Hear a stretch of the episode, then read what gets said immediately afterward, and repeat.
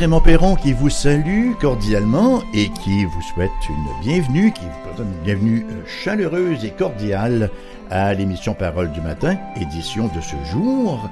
Et vous savez qu'aujourd'hui, nous allons continuer notre exposé ou notre exposition, c'est selon, du chapitre 4 du livre de Daniel. Et au risque de paraître un peu long, je vais devoir vous relire. Quand je dis vous devoir, ce n'est pas fardéique, ce pas un fardeau, c'est une bénédiction que de lire ce beau chapitre de la parole de Dieu, chapitre 4 donc du livre de Daniel.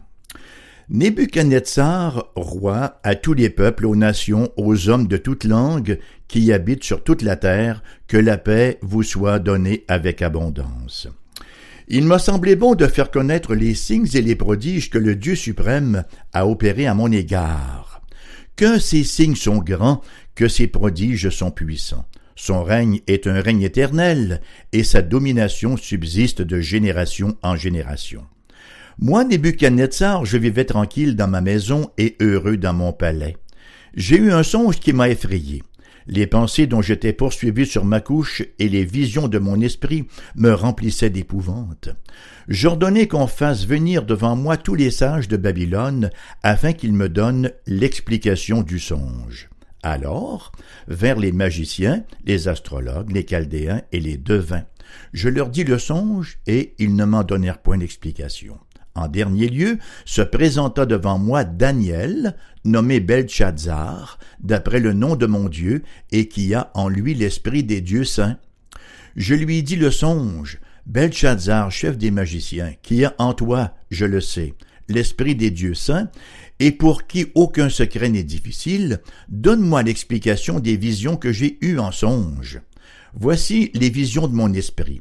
Pendant que j'étais sur ma couche, je regardais, et voici il y avait au milieu de la terre un arbre d'une grande hauteur. Cet arbre était devenu grand et fort. Sa cime s'élevait jusqu'aux cieux, et on le voyait des extrémités de toute la terre.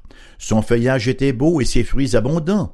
Il portait de la nourriture pour tous, les bêtes des champs s'abritaient sous son ombre, les oiseaux du ciel faisaient leur demeure parmi ses branches, et tout être tirait de lui sa nourriture. Dans les visions qui se présentaient à mon esprit pendant mon sommeil, je regardais, et voici un de ceux qui veillent et qui sont saints descendit des cieux.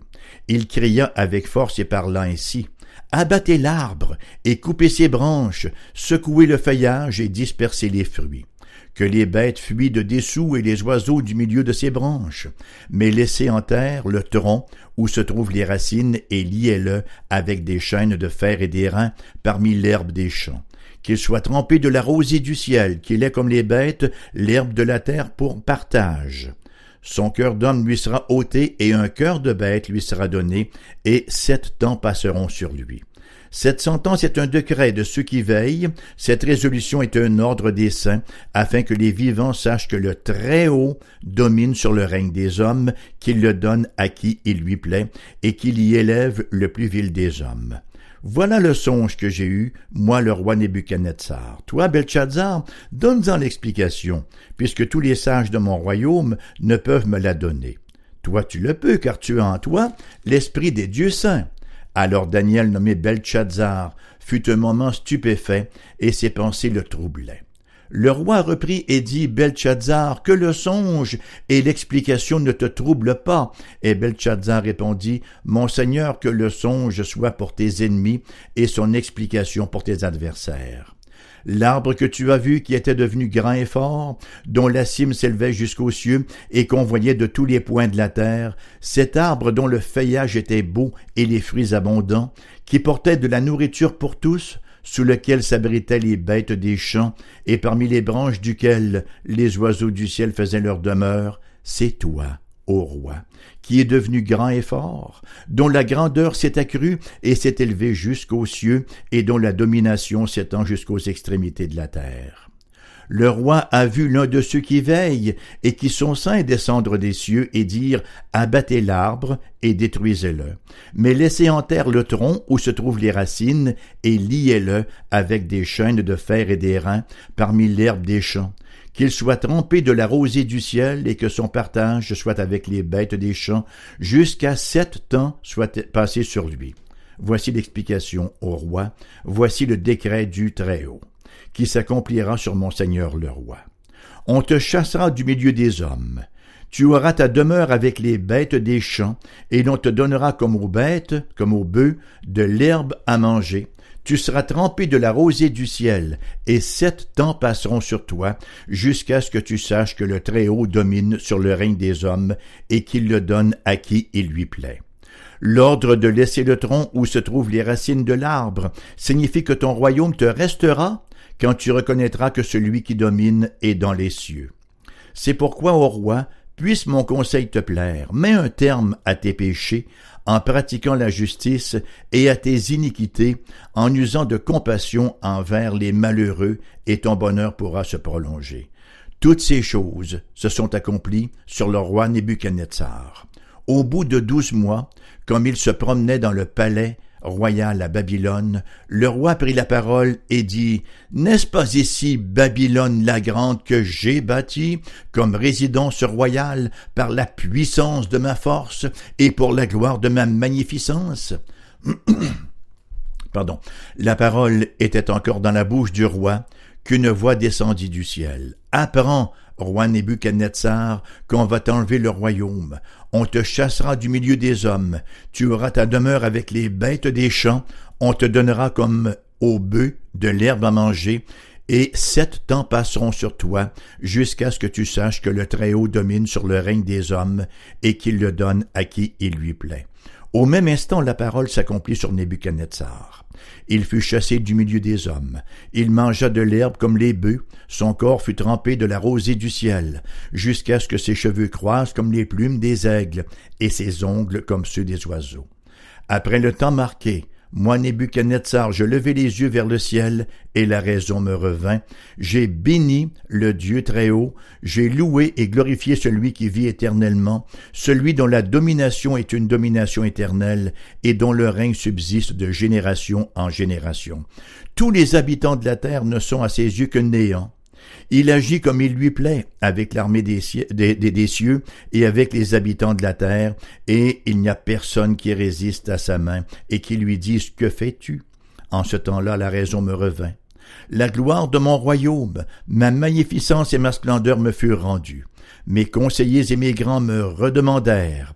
Je fus rétabli dans mon royaume, et ma puissance ne fit que s'accroître. Maintenant, moi Nebuchadnezzar, je loue j'exalte et je glorifie le roi des cieux dont les œuvres sont vraies et les voies justes et qui peut abaisser ceux qui marchent avec orgueil. Voilà donc ce chapitre que nous avons commencé à regarder la semaine dernière et nous avons vu dans un premier temps, à partir justement du témoignage de Nebuchadnezzar, la rébellion humaine et nous avons commencé à voir dans un deuxième temps la doctrine de la dépravation totale ou de la dépravation radicale. À quel point l'homme, sans une régénération de l'Esprit de Dieu, résiste au Tout-Puissant.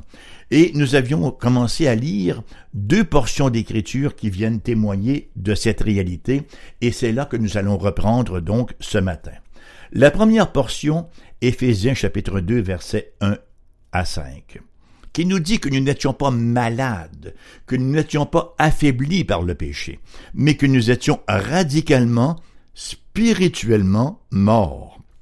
De la même manière qu'un mort ne peut réagir à quoi que ce soit, un mort spirituel ne peut réagir spirituellement. Vous étiez morts par vos offenses et par vos péchés, dans lesquels vous marchiez autrefois, selon le train de ce monde, selon la puissance ou selon le prince de la puissance de l'air, de l'esprit, qui agit maintenant dans les fils de la rébellion. Nous tous aussi nous étions de leur nombre, et nous vivions autrefois selon les convoitises de notre chair, accomplissant les volontés de la chair et de nos pensées, et nous étions par nature des enfants de colère comme les autres, mais Dieu qui est riche en miséricorde, à cause du grand amour dont il nous a aimés, nous qui étions morts par nos offenses, nous a rendus vivants avec Christ, c'est par la grâce que vous êtes sauvés. Qu'est-ce que ce texte nous enseigne, chers amis? Premièrement, que le pécheur est mort dans ses péchés. Vous étiez mort dans vos péchés et dans vos offenses, nous dit le texte. Et il nous parle que le péché, c'était un mode de vie à l'époque.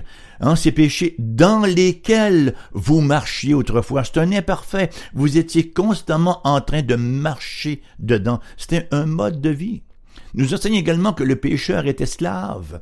Hein? C'est selon le prince de la puissance de l'air qui agit maintenant dans les fils de la rébellion. Et le pécheur est par nature. C'est sa nature même. Ça veut dire qu'il naît avec cette nature-là. Il est enfant de colère.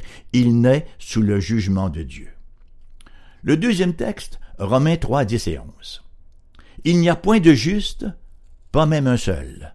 Nul n'est intelligent, nul ne cherche Dieu, tous sont égarés, tous sont pervertis. Bien sûr que, à vue humaine, il y a des gens qui paraissent justes, qui font des choses quand même intéressantes. Mais aux yeux de Dieu, nul ne peut arriver avec une justice qui lui soit acceptable. Permettez-moi, chers amis, de faire en, en synthèse, de vous tracer le portrait biblique d'un non-chrétien. Comment est-ce que la Bible nous décrit, nous définit ce qu'est un non-chrétien. Premièrement, c'est un être créé à l'image de Dieu.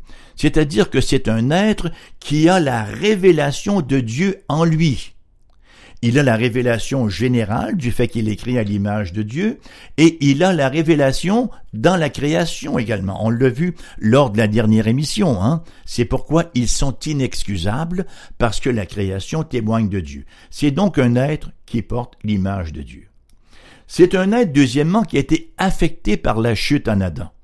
Les effets noétiques de la chute, c'est-à-dire que tout son être intérieur, toutes ses affections sont affectées par la chute en Adam, de sorte qu'il est opposé à Dieu. Il est en rébellion contre le Dieu des cieux. C'est un être qui a une connaissance de Dieu. Romains 1, 18, 21, hein? ayant connu Dieu, ils ne l'ont pas glorifié, ils sont donc inexcusables, l'ayant connu dans la création. Et c'est un être qui ne peut recevoir les choses d'en haut, il est mort spirituellement. Il ne peut pas recevoir les choses d'en haut. 1 Corinthiens 2.14. Mais l'homme naturel n'accepte pas les choses de l'Esprit de Dieu, car elles sont une folie pour lui. Il ne peut les connaître parce que c'est spirituellement qu'on en juge. Et puisqu'il est mort spirituellement, il ne peut pas en juger. Et cinquièmement, c'est un être qui n'a pas reçu l'amour de la vérité.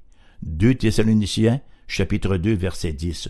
Ceux qui périssent parce qu'ils n'ont pas reçu l'amour de la vérité pour être sauvés. Ils choisissent volontairement le mensonge et ils en deviennent esclaves. Et il en est ainsi depuis la chute, chers amis. Et c'est aussi ce qui se voit d'ailleurs dans l'expérience de Nebuchadnezzar. Or, il a bien eu une éructation spirituelle à l'occasion, hein, comme lors de l'épisode de la fournaise ardente. Après tout, l'intervention de Dieu ne pouvait être niée, n'est-ce pas? Mais ça n'a pas eu véritablement d'impact sur sa vie.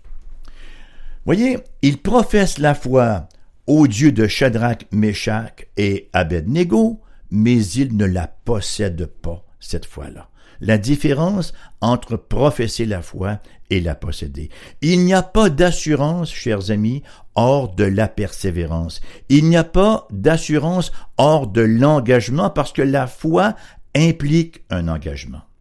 Il y a des gens qui nous sortent cette bêtise hors proportion, hein, qui disent, ah, moi, je suis croyant, mais je ne pratique pas. Ça sonne bien, hein? ça a l'air à les rassurer, et apparemment que ça donne une bonne haleine. Quelqu'un disait, c'est comme dire, je suis végétarien, mais je ne pratique pas. Ben, si tu pratiques pas, t'es pas végétarien. Hmm? Dire je suis croyant, mais je ne pratique pas, c'est littéralement se ranger du côté de Satan. Voyez, Jacques, euh, le frère du Seigneur Jésus, dans son épître, chapitre 2, verset 19, de dire, tu crois qu'il y a un seul Dieu? Tu fais bien. Les démons le croient aussi, et ils tremblent. Ça ne les rassure pas, ils tremblent. Donc les gens qui disent cela pour se rassurer sont sérieusement mal instruits. Ils, devraient davantage trembler plutôt que d'être rassurés. Et ça m'amène à mon troisième point, l'intervention de la grâce de Dieu. Nous avons vu plus tôt qu'une démonstration de la puissance de Dieu peut certainement amener certaines personnes à réfléchir, les amener une certaine réflexion sur le sens de la vie, sur le sens de leur propre existence, hein. cependant que la véritable conversion ne peut s'accomplir que par une expérience personnelle de la puissance et de la grâce de Dieu. Et vous savez, c'est précisément cette expérience personnelle dans la vie de Nebuchadnezzar que nous voyons dans ce chapitre 4. Dans son cas, la transformation exigeait le dépouillement de tout ce en quoi il se glorifiait. Il fallait que Dieu fasse disparaître de sa vie là, de son panorama, n'est-ce pas, toutes les idoles. Hein? La parole de Dieu nous dit dans Osée chapitre 2, je l'amènerai au désert et je parlerai à son cœur. Et c'est précisément ce qui s'est passé dans la vie de Nebuchadnezzar. Alors, le roi babylonien commence son témoignage en disant qu'il avait tout ce qu'il désirait, qu'il vivait dans le parfait contentement et dans la prospérité. Nous lisons effectivement au chapitre 4 à 6, euh, je dis bien au verset 4 à 6 du chapitre 4, Moi, Nebuchadnezzar, je vivais tranquille dans ma maison et heureux dans mon palais. J'ai eu un songe qui m'a effrayé, les pensées dont j'étais poursuivi sur ma couche et les visions de mon esprit me remplissaient d'épouvante. J'ordonnai qu'on fasse venir devant moi tous les sages de Babylone afin qu'ils me donnent l'explication du songe. Alors, nous avons ici un point qu'il nous faut reconnaître dans notre propre expérience, chers amis. L'insatisfaction et l'épreuve. J'irai même plus loin, le désastre même ou à tout le moins un inconfort profond et personnel.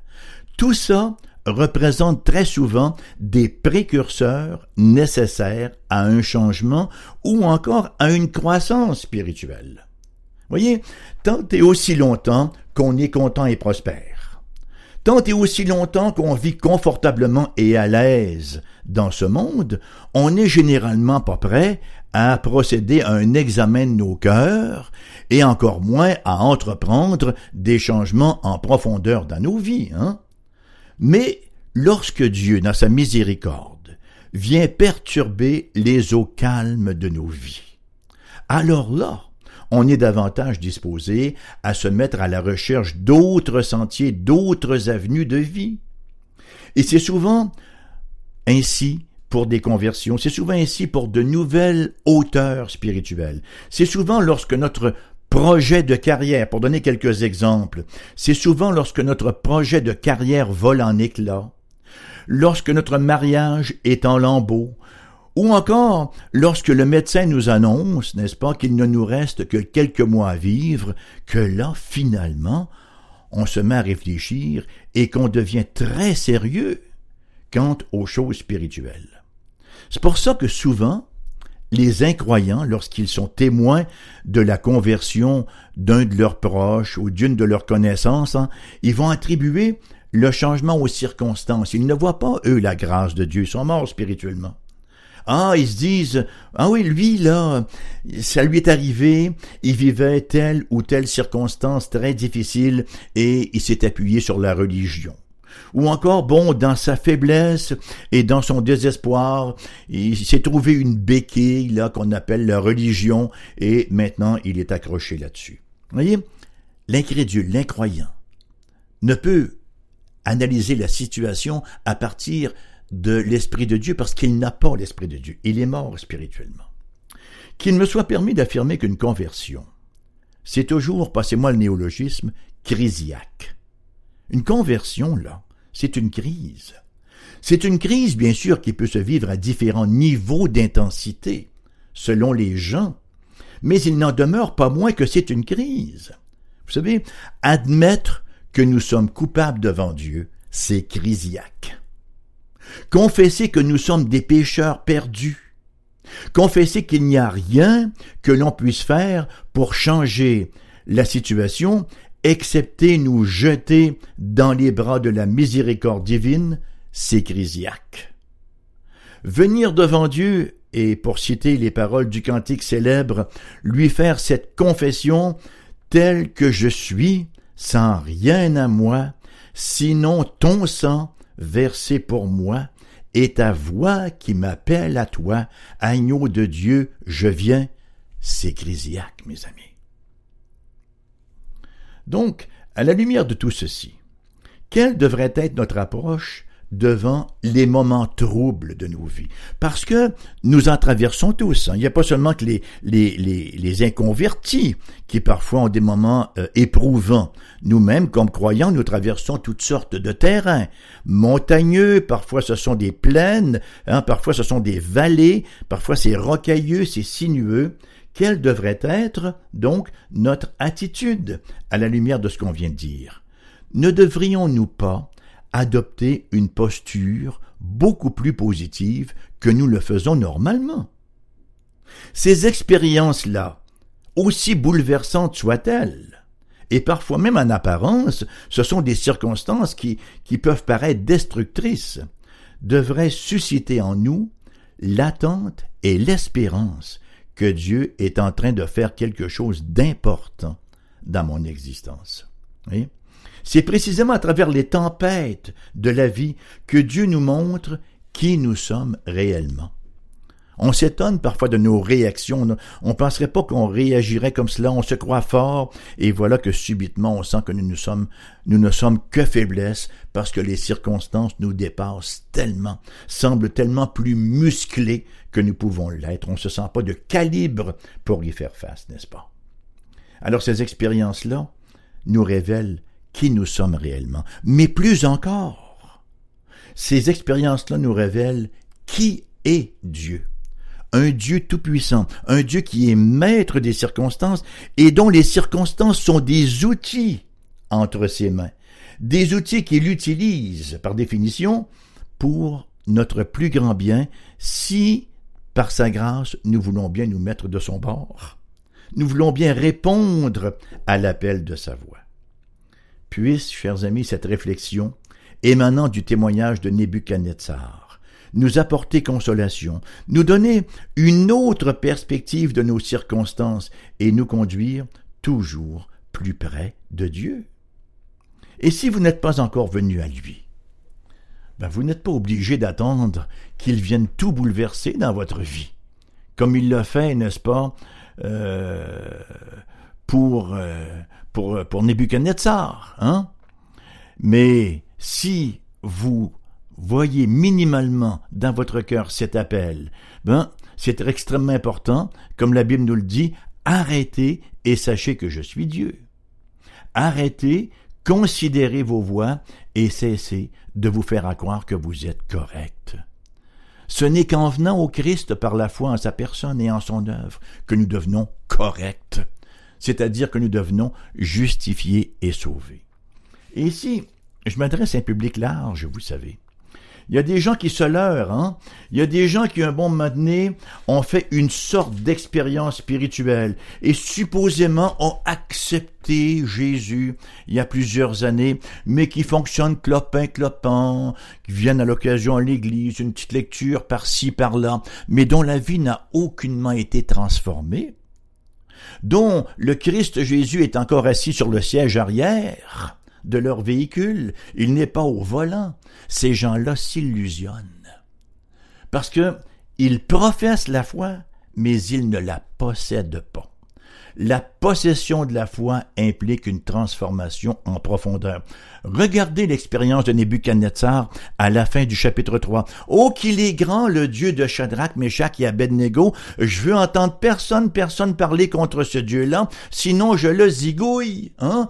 Il semblait vraiment avoir fait une expérience importante. Et il a fait une expérience importante, mais c'était pas une expérience de transformation intérieure personnelle. Il avait été impressionné, comme les gens qui, du temps du pèlerinage terrestre du Seigneur Jésus-Christ, étaient impressionnés par ces miracles. On lit un bon moment dans Jean chapitre 2, lorsqu'ils virent les miracles que Jésus faisait, ils crurent en lui littéralement. Jésus, il, il est dit, mais Jésus ne se fiait pas à eux parce qu'il savait ce qu'il y avait dans le cœur de chaque homme. Voyez, il y a croire et croire. Ah, il croyait qu'il était quelqu'un qui faisait des choses surnaturelles, mais croire qu'il était le Dieu venu pour opérer la rédemption des pécheurs et qu'il devait impérativement s'abandonner à lui, Hein? Le recevoir pleinement par la foi, recevoir sa grâce, ça c'était une toute autre mouvance. Ne nous laissons pas leurrer par notre imagination fertile, en croyant que si on assaisonne notre vie par-ci par-là d'un petit peu de religion, on est sauvé. Non. Le salut n'accepte pas de neutralité et des demi-mesures. On n'est pas sauvé à moitié comme on n'est pas perdu à moitié. On est perdu et on est sauvé. La parole de Dieu est une clarté cristalline. Celui qui a le Fils a la vie, celui qui n'a pas le Fils, la colère de Dieu demeure sur lui. Ça donne sujet à réfléchir, ça. Et l'émission se termine sur cette réflexion-là ce matin pour mieux vous revenir cet après-midi en rediffusion à 14h. Et d'ici là, vous pouvez nous contacter, bien sûr. Nous avons plusieurs moyens, trois avenues à tout le moins pour nous contacter, à moins que vous veniez nous voir directement en studio lorsqu'on y est. Mais vous pouvez nous écrire. Notre adresse postale est AERBQ, casier postal 40088 Québec QC G1H2S5. Numéro de téléphone pour les gens de Québec ou les gens du 88 là, c'est le 88 688 0506. Ailleurs en province, le numéro sans frais 1 877 659 0251. Merci d'avoir été là. Alors, euh, lors de notre prochaine émission, ce qu'on va faire, on va vraiment commencer à examiner toutes les données de ce beau texte du chapitre 4. D'ici là, je vous souhaite une excellente journée dans l'anticipation de vous retrouver prochainement. Que Dieu vous bénisse en surabondance.